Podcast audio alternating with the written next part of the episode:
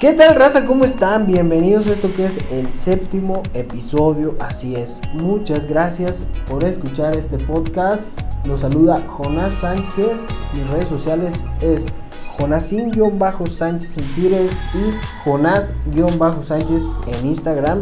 Y en esta ocasión me acompaña Charlie Mesa, el gurú de los deportes. Charlie, ¿cómo estás?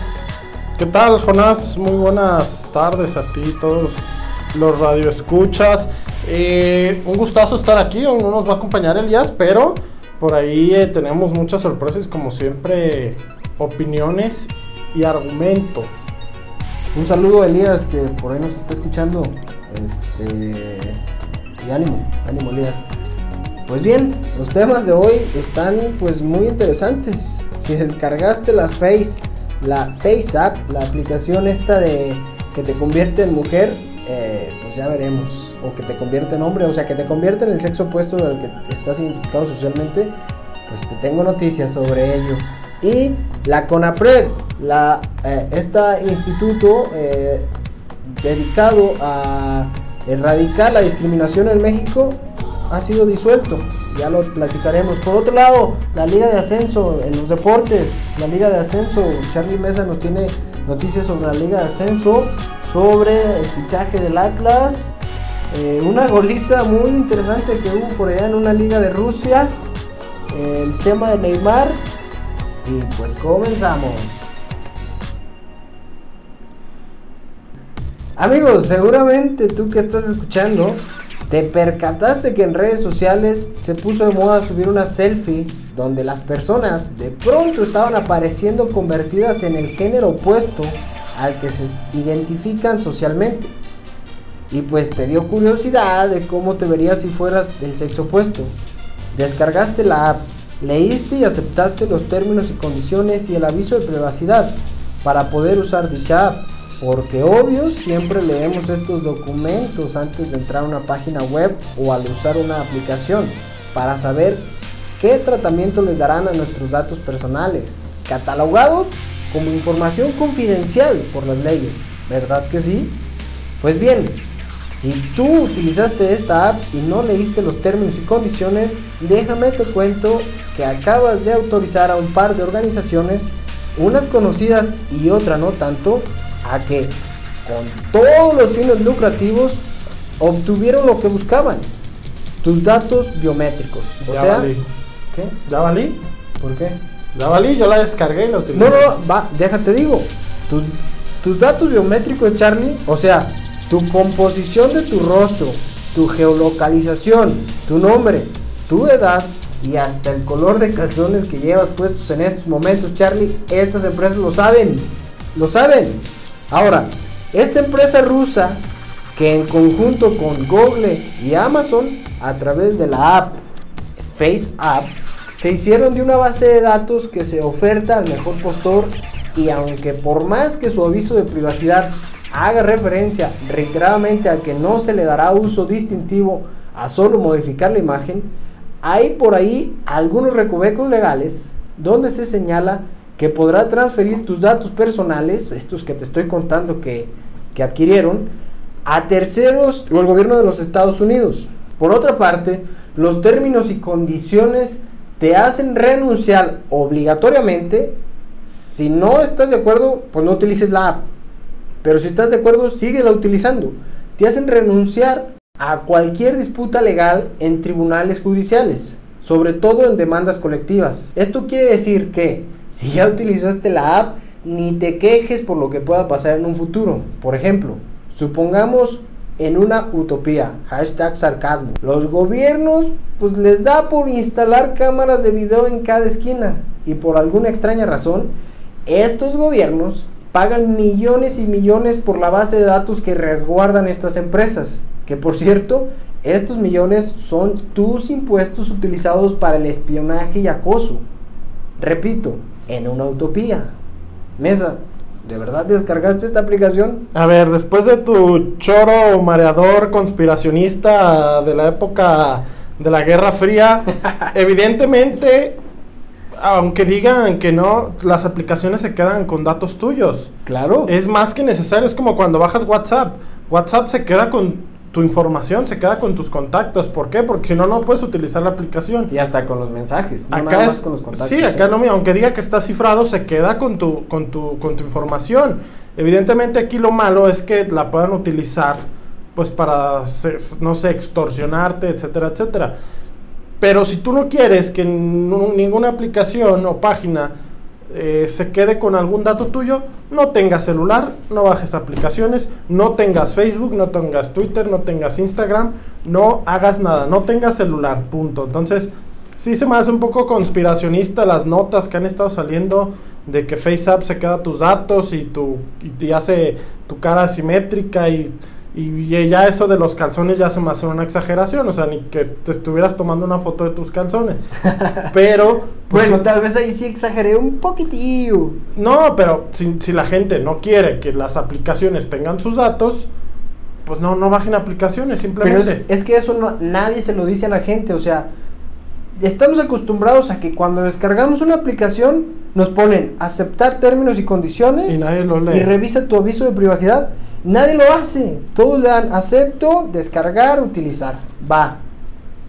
Pero nadie les dice, oigan, lean, o sea, es una obligación que debemos de tener. Lean los términos y condiciones para saber qué hacen con tus datos personales, con tu información confidencial. Hay empresas que se relamben los bigotes por tener esta información confidencial porque ya veremos, ya veremos más adelante para qué van a ser utilizados. A ver, yo, yo bajé esta aplicación, yo sí la bajé. Ajá. Yo no. Pero, eh, pues obviamente, sabiendo con los riesgos que puedas tener. Es lo mismo con Facebook. Facebook tiene todos tus... Yo creo que Facebook e Instagram tienen más datos tuyos de tu vida que esta aplicación que modifica la, tu rostro de, de hombre a mujer o de mujer a hombre o viceversa. Entonces, este, simplemente así, si la gente no quiere y le da miedo, no bajen la app y tampoco tengan Facebook, y tampoco tengan Instagram, ni Twitter, ni WhatsApp, nada. Es más, ni tengan celular. Dice un dicho por ahí, el que nada debe, nada teme. Si no debes nada, si tú no le temes a nada, pues no te importaría que una empresa extranjera tenga tus datos biométricos, tu geolocalización, tu nombre, tu edad y por ahí un par de datos más que de repente por ahí algunas empresas hacen eh, preguntas medias raras, encuestas medias raras y se quedan hasta con tu perfil psicológico. Pero eso ya se los dejamos a su decisión. Si no quieren que las empresas extranjeras tengan tus datos personales, no utilicen sus servicios, sus aplicaciones, sus páginas web. Eso sí, por si las dudas, yo ya la borré. No, pues ya lo tienen. Igual, ahí yo, yo conozco el tema, se puede pedir que eliminen estos datos, se llaman los derechos arcos, los derechos arco, eh, pero ese ya será tema de otro episodio, ¿no? Pero sí, sí está, sí es muy complicado que alguien como individuo diga, no quiero que ninguna aplicación tenga mis datos, pues simplemente no tenga celular y listo. Exactamente. Todo lo que tenga internet, no, no lo uses. Charlie, hablando de gobiernos con dudosas intenciones, la CONAPRED. A nuestro amado presidente Cabecita de Algodón se le ocurre disolver una institución que entre sus funciones está el prevenir y erradicar la discriminación. Neta, en estos tiempos que estamos viviendo, ¿qué acaso nuestro viejito presidente vive en una cueva y no se da cuenta de lo que está pasando a su alrededor? La respuesta a estas interrogantes es Sí. Es más, el cacas, como lo llaman en redes sociales, ni siquiera estaba enterado de que existía esta institución. Hasta que un youtuber muy famoso, Chumel Torres, fue invitado a un foro para platicar del tema sobre discriminación. A raíz de esto, Chumel subió un video a su canal El Pulso de la República con críticas durísimas hacia el presidente Andrés Manuel, su gobierno y su partido Morena lo que detona un conflicto mediático, pero espérense, que eso no termina ahí. Hoy viernes 19 de junio que estamos grabando este episodio, se da la noticia de que la cadena televisiva de HBO suspende el programa que conducía este famoso youtuber, que dice que en lo que se investigaban algunos comentarios discriminatorios por parte de Chumel. Señores, la libertad de expresión está en peligro y es algo que nos afecta a todos los mexicanos. ¿Por qué? Tan solo imagina esta utopía. Un gobierno que espía y acosa y súmale a que no te vas a poder ya quejar de nada sobre el gobierno. Pero no se preocupen, eso solo pasa en las películas. ¿O no, mi Charlie? Pues sí, mira, yo la verdad es un tema, híjole, es, es muy delicado porque aquí ya están atentando contra la libertad de expresión. Ahorita acaba de, de soltarse la noticia, ahorita que estamos grabando este programa, de que incluso ya le cancelaron el programa a Chumel Torres, ya se lo suspendieron. HBO se lo suspendió que porque va a investigar algunos comentarios que hizo. Entonces, aquí obviamente, luego, luego vienen, pues, las sospechas, ¿no? Eh, tú criticas al presidente, eh, haces unos comentarios en tu programa y a los pocos días te suspenden el programa. Entonces, eh, digo, esto por supuesto que atenta contra la, la libertad de expresión y sobre todo, Jonás, eh, digo, no estoy afirmando, no estoy afirmando que haya sido Andrés Manuel López Obrador o alguien más el que haya suspendido este programa, pero pues esto, esto no es Sí. nuevo en México. Y aparte no, no Esto- se ve súper sospechoso de que empiece ahí el conflicto mediático y ¡pum! Se van contra Chumel, al, al programa que conduce. Exactamente, entonces esto no es nuevo en México, se hace desde los no, 90s, 80s, 90s, 2000, pero aquí se suponía que venía una transformación y estamos viendo exactamente prácticas de gobiernos que se hacían en años anteriores, las estamos viendo hoy y con más fuerza y más seguido. O sea que el antiguo PRI, pero versión remasterizada. Podría decirse, podría ¿No? decirse. Obviamente no está comprobado que se lo haya quitado Andrés Manuel o el gobierno, pero pues ahí queda la sospecha, ¿no? Queda una sospecha. Por supuesto que es el gobierno. Pero en fin, ya veremos en qué termina esta, esta trama. Por lo pronto, Charlie, platícanos de los deportes. La liga de ascenso ya desapareció también. Otra cosa que desaparece. Sí, sigue, siguen veremos esta liga de expansión, porque recordemos, la liga de ascenso desaparece y entra la liga de expansión o la liga de desarrollo, como quieran llamarle. Cualquiera de los dos nombres no va a ser el real, va a tener otro nombre, todavía están por definir. Se suponía que esta semana iba a haber noticias nuevas, se suponía que iba a haber una junta, una asamblea, sin embargo no se citó a ninguna asamblea, va a ser hasta el viernes 26 de junio, exactamente la próxima semana, cuando ahora sí haya una asamblea y se definan los equipos que van a estar en esta liga de desarrollo o liga de expansión. ¿Es la mini liga o eso es otra? es la que viene a sustituir al ascenso MX, nada más que ahora no va a haber ascenso a primera división. Los 12 del ascenso, el Cruz Azul Hidalgo, el Tapatío, que es filial de Chivas, más otros tres equipos. Eh, por ahí podemos confirmar ya que va a ser el Tepatitlán, que ahora se llaman Alteños de Tepatitlán. Entonces Jalisco va a contar con tres equipos en esta liga de, de expansión, que es el Tapatío, filial de Chivas, el Tepatitlán y el conjunto de eh, los Leones Negros, que por cierto, ahorita vamos a hablar un poco de ello. Ya comenzó la desbandada en Leones Negros, están yendo todos los jugadores que eran base, los, los mejores jugadores, se están yendo por todo este tema de las nuevas reglas, por cuestiones de contrato, por cuestiones de edad, por cuestiones de que les llegó una oportunidad en primera división. Se les están yendo todos los jugadores, pero pues será hasta la próxima semana cuando ya tengamos más información de esta liga que, insisto, a casi un mes, bueno, entre cinco semanas y un mes, de que inicie la Liga MX, no se sabe todavía con certeza qué va a pasar con la Liga de Expansión. Y pues eso te habla de, de cómo está este fútbol, ¿no? O sea, falta un mes y todavía no tienes bien, bien esclarecido este tema, cómo estarán los jugadores. Alberto Castellanos decía hace unas horas, eh, pues que hoy están sacados de onda por cómo, cómo están las cosas, están eh, sentidos, están ofendidos, se sienten ninguneados, así lo dijo el propio presidente de la Universidad de Guadalajara, porque no les dan, no les dan certezas. Entonces ellos tienen que trabajar por temas de, contratos, ya tienen que tener bien específico cuántos jugadores van a tener. Eh, por ahí se dice que nomás van a ser tres extranjeros en esta liga.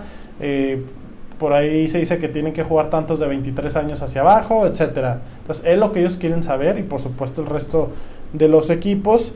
Y por lo pronto, pues la UDG ya eh, se desprendió de sus, de sus más grandes jugadores, que es Omar Bravo, ya no va a jugar, se le acabó el contrato.